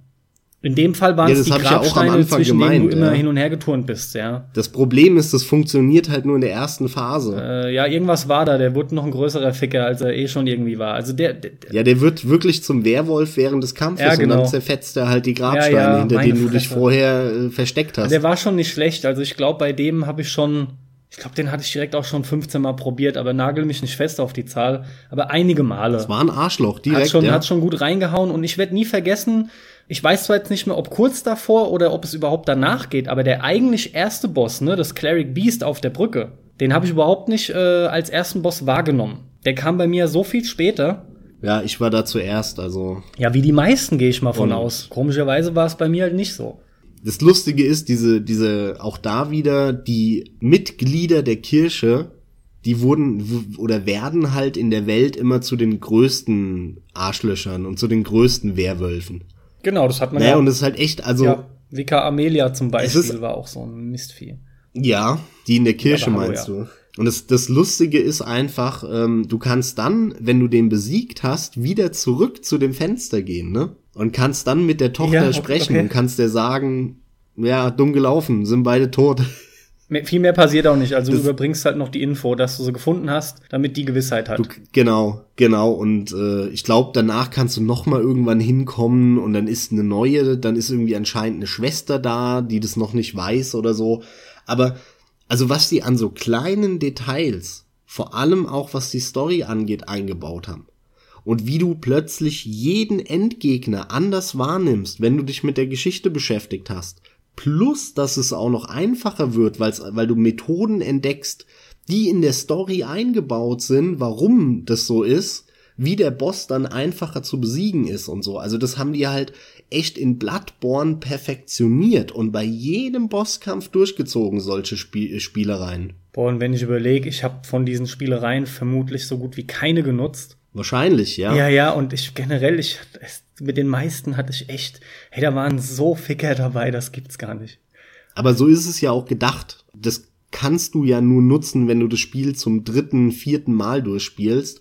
Vorher weißt du das nicht. Die machen das ja absichtlich so, dass das nur Leute wissen, verstehen, raffen, zufällig mitbekommen, die das x-mal gespielt haben. Wie ist denn das bei dir eigentlich? Spielst du dann in der Regel einen New Game Plus oder machst du wirklich einen gänzlich neuen Durchlauf, bei dem du auf die Story achtest? Weil das würde ja auch mehr Sinn machen. Beim New Game Plus ist es ja in der Regel, sollte man von ausgehen, schwerer oder zumindest soll dir ja wieder eine Herausforderung gegeben werden. Und der normale Durchgang, den bist du ja aber schon gewöhnt. Wie ist das bei dir? Ich mache immer New Game Plus. Okay. Logischerweise, weil es dann äh, im Idealfall ein Tacken knackiger ist, was für mich dann ja auch nicht der Fall ist, weil ich es ja eben schon kenne und die Geschichte und so, die ändert sich ja nicht. Deswegen immer New Game Plus. Okay, weil du bist ja von uns beiden derjenige, der die Spiele öfter durchspielt. Und zur Story, da kann man natürlich wieder wesentlich mehr entdecken. Ne? Das ist jetzt schon viel gewesen, was du gesagt hast, ja. Und äh, ich würde sagen, mit Randinf Randinfos kann man sich dann noch weit mehr informieren. Ne? Die, das machen die ja auch regelmäßig. Ja, was heißt informieren? Es gibt halt super viele Anspielungen und, und super viele Kleinigkeiten, die angedeutet werden und so. Ich versuche mich ja auch schon in den vorherigen Casts, wo ich äh, die Geschichte so ein bisschen erläutert habe, mich immer auf das zu konzentrieren, was nahezu sicher ist. Was hundertprozentig oder 99prozentig sicher ist und so gemeint ist. Aber es gibt unglaublich viele Erklärungsversuche von anderen Dingen, die darüber hinausgehen. man kriegt natürlich viel, viel mehr noch mit und es gibt tausende kleine Geschichten und Figuren und Quest-Reihen, die ich gar nicht erwähne, die aber in, in den Spielen drin stecken. Ich beschränke mich halt lediglich auf die grobe Geschichte. Aber überleg mal, die war jetzt schon lang und sehr umfangreich. Allerdings wirklich durchaus interessant, ja. Es kommt ja dann auch noch hinzu, äh, auf welche wirklich tolle Art und Weise das Ganze präsentiert wird. Also damit meine ich halt, weil die Geschichte an und für sich recht gut durchdacht ist, obwohl ich sie auch nicht als den Geniestreich schlechthin darstellen würde, aber eine wirklich sehr gut durchdachte Geschichte in Kombination mit diesem mystisch wirkenden ist halt immer wieder irgendwie ein Volltreffer. Schon eine coole Art und Weise. Also die, die Geschichten, die die äh, erzählen, sind schon überdurchschnittlich gut. Und, ja, ja, wenn, und das schaffen die halt mit der Kombination des Gameplays und der Welt und der Atmosphäre ist es ein Geniestreich. Da hast du recht. Ja. Die Geschichte allein genommen würde ich widersprechen, obwohl sie wirklich sehr gut, habe ich aber genauso gesagt, aber es war noch mal schön, das so zusammenzufassen, ja. Die ganze Kombination macht es dann tatsächlich sehr genial. Ja, und gegen Ende hin kamen halt echt dann coole, coole Level auch, die abwechslungsreich wurden.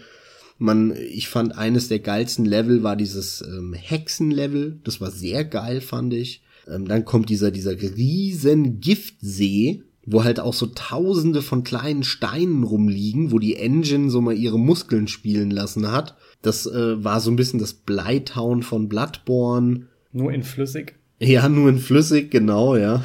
Sehr gut. Dann gab es ja auch ein geheimes Level. Und zwar diese, diese Schneeburg. Die fand Canehurst, ich auch Castle Canehurst, ne? Ja, kann sein, ja, ja, genau. Wo du mit der Kutsche hintransportiert wirst. Genau. Super. Vielen Dank an der Stelle. Äh, ich finde es hier wieder extrem stark versteckt. Ist er immer aber der ganze Kram. Aber du hast mir ja äh, nahegelegt, ich soll unbedingt, gerade weil ich es nur einmal durchspiele und man echt nicht zwingend drauf kommt, mir diese optionalen Gebiete nochmal geben, bevor ich dann letzten Endes äh, abschließe, das Spiel. Und da bin ich dir so dankbar für, weil da sind noch so fette Sachen gewesen. Ja, das war ein geiles Gebiet, der Bosskampf ist geil und dann am Ende oben bei der Königin und ähm, auch unten, wenn du da reinkommst schon, ne, dieser, dieser glänzende Boden, wo die schrubben und mit den super, Geistern ja. und so, das war ist auch optisch einfach super. Übrigens, äh, storymäßig ähm, ist diese der König, glaube ich, oder die Königin, bin mir ja. gar nicht mehr sicher, wer von beiden, war auch mit der Bergenmouth-Schule vom Willem verknüpft. Ja. Und der Lawrence ist halt nach Janem und hat da dieses Blut eingesetzt, auch wenn der Willem das nicht wollte.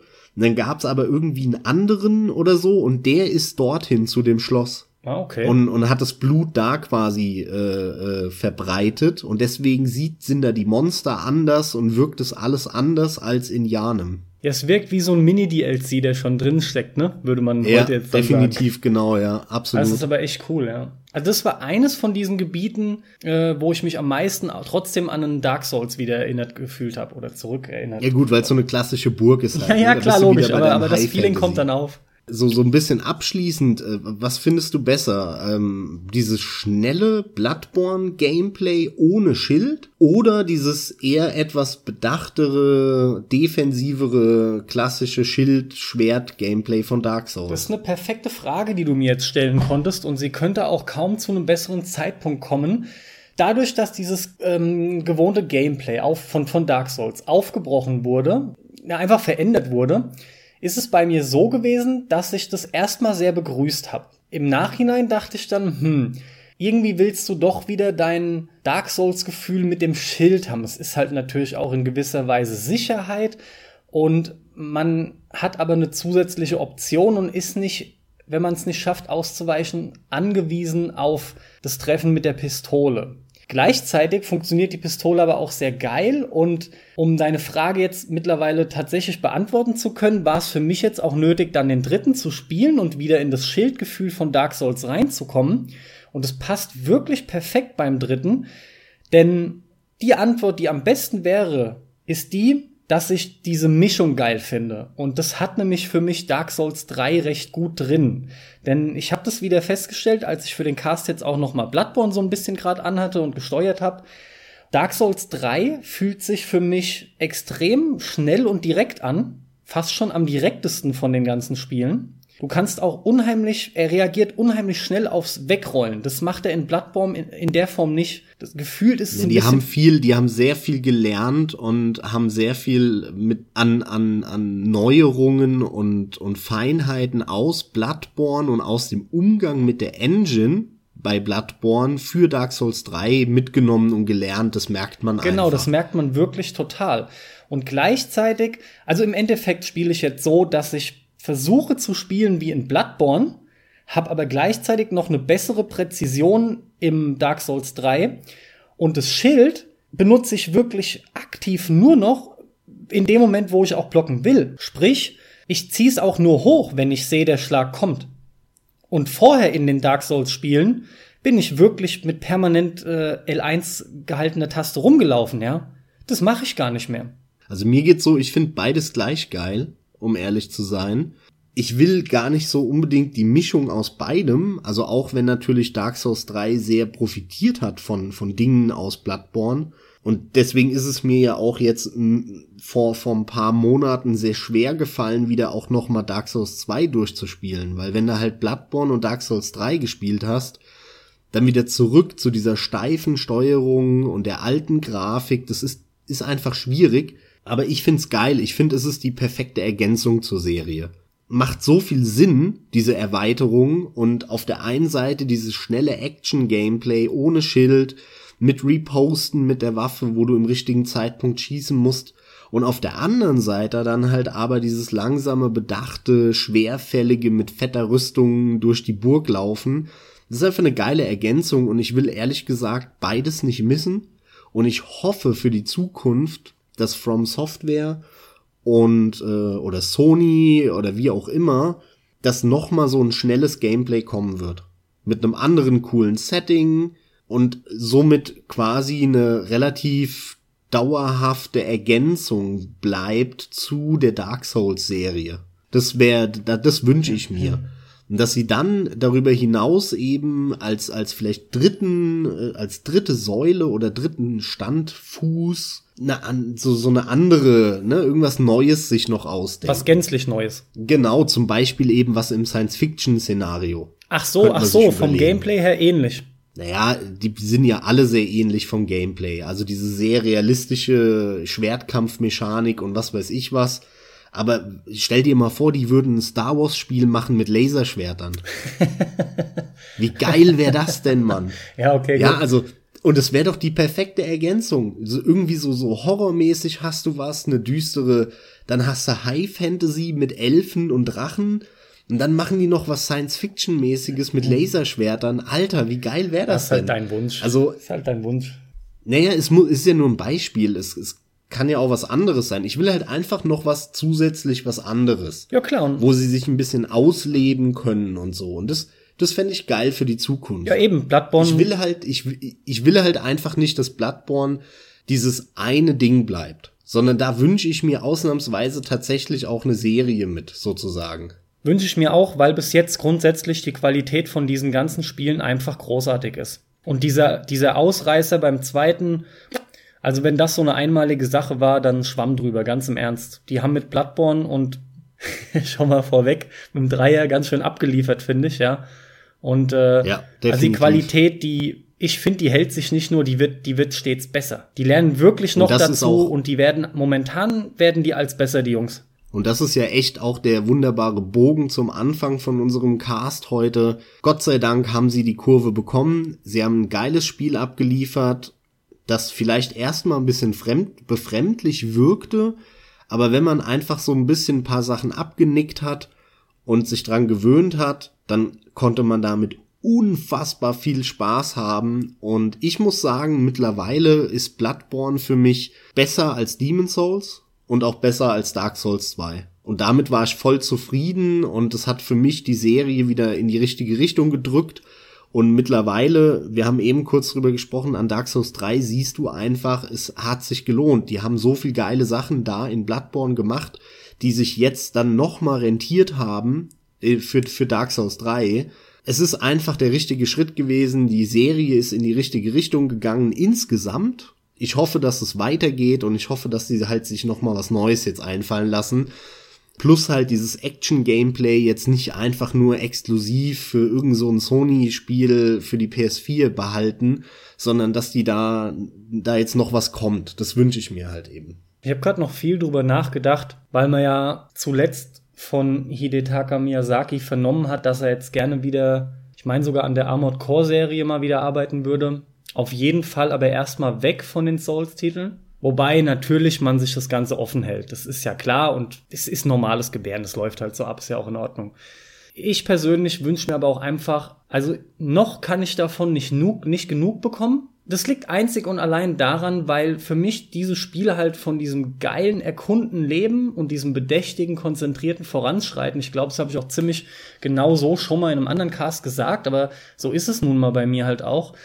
Und solange die Qualität weiterhin so stimmt, ist das für mich voll in Ordnung. Da ich habe auch nie das Gefühl, dass die damit die Kuh melken, bis sie kotzt, ja, bis nichts mehr kommt. Also weiß nicht, das ähm, das funktioniert noch absolut. Und die Ermüdungserscheinungen, da sage ich dann im Dreier was dazu. Außerdem bin ich auch mal echt gespannt, äh, dass vielleicht mal noch so ein kleiner Teaser. Ich werde auch das nächste Mal dran denken beim Dark Souls 3 Cast dann interessiert mich mal, ob wir einen Unterschied haben in unserer Wertungsskala, weil wir werden dann einfach mal schnell äh, unsere, unsere Teile der Reihe nach gelistet, ja, nach Gefallen äh, nennen. Oh, das, das können wir ja gerne schnell, machen. Schnell ja. erledigt, ich mit, aber mittlerweile, cool, ja.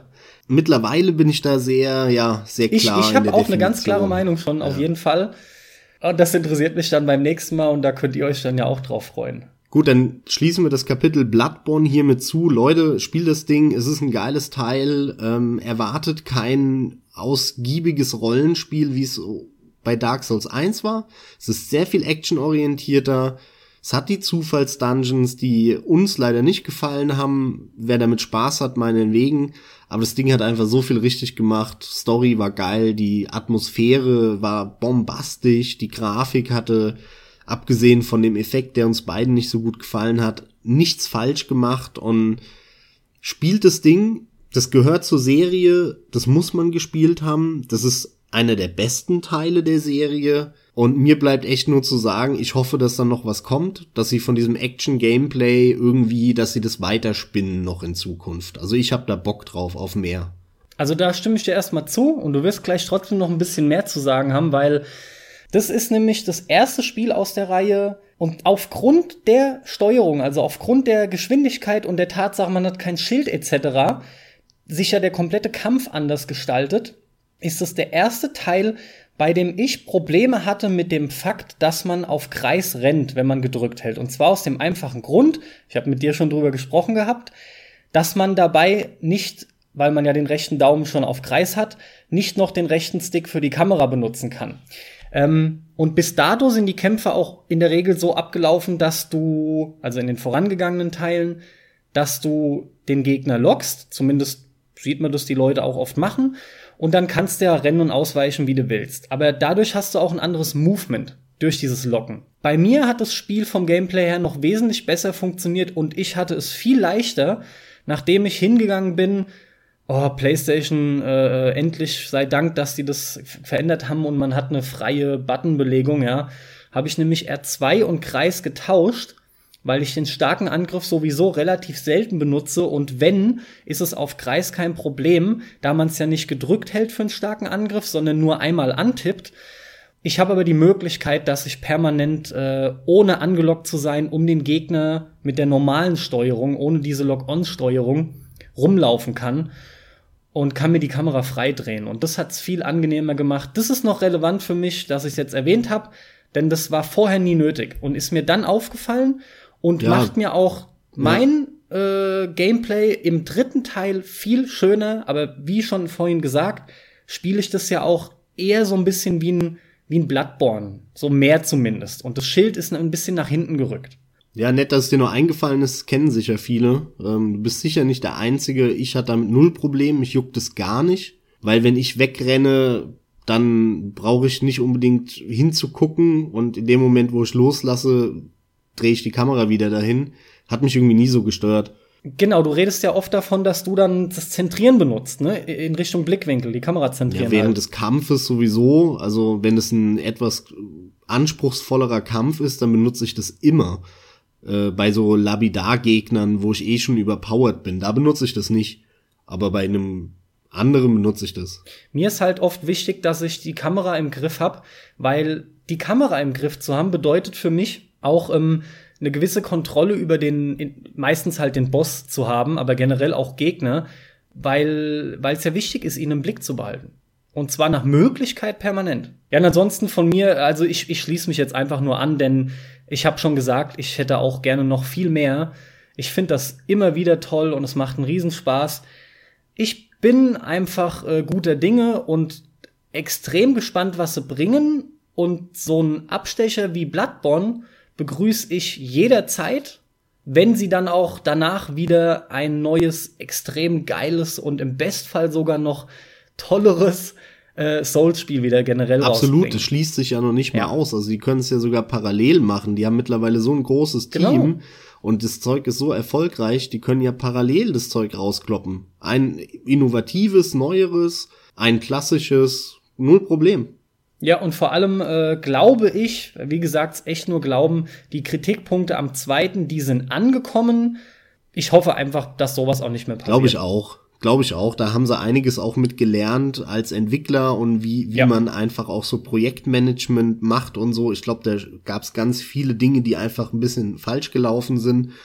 Und Sony ist ja anscheinend auch zufrieden gewesen mit Bloodborne, obwohl es sich jetzt in fetten Anführungszeichen irgendwie nur zweieinhalb Millionen Mal verkauft hat. Aber damit haben sie wohl gerechnet. Also die haben das so einkalkuliert und ähm, ich meine, für einen Exklusivtitel der genau. so eine enge Hardcore-Zielgruppe hat und so, ist 2,5 Millionen Mal sicherlich auch eine Ansage. Und ähm, es war, und das hat, kam mir auch so vor, ein Zugpferd für die PlayStation 4. Also du hast, du hast super viel in den sagen, Medien ja. dann mitbekommen auf einmal davon und hey, Bloodborne nur auf PlayStation 4 und so weiter. Und ich glaube, dadurch ist die Chance auch sehr hoch. Wahrscheinlich im Hintergrund arbeiten die schon seit einem halben Jahr an dem neuen Exklusivtitel mit Sony, der dann äh, am Ende der Generation kommt. Sowas kann ich mir auch vorstellen, aber genau das ist es, was ich mir sehr wünsche.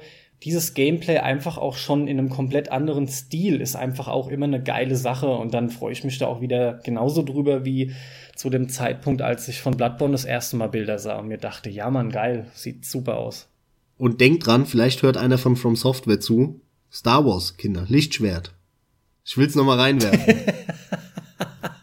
ja, ja.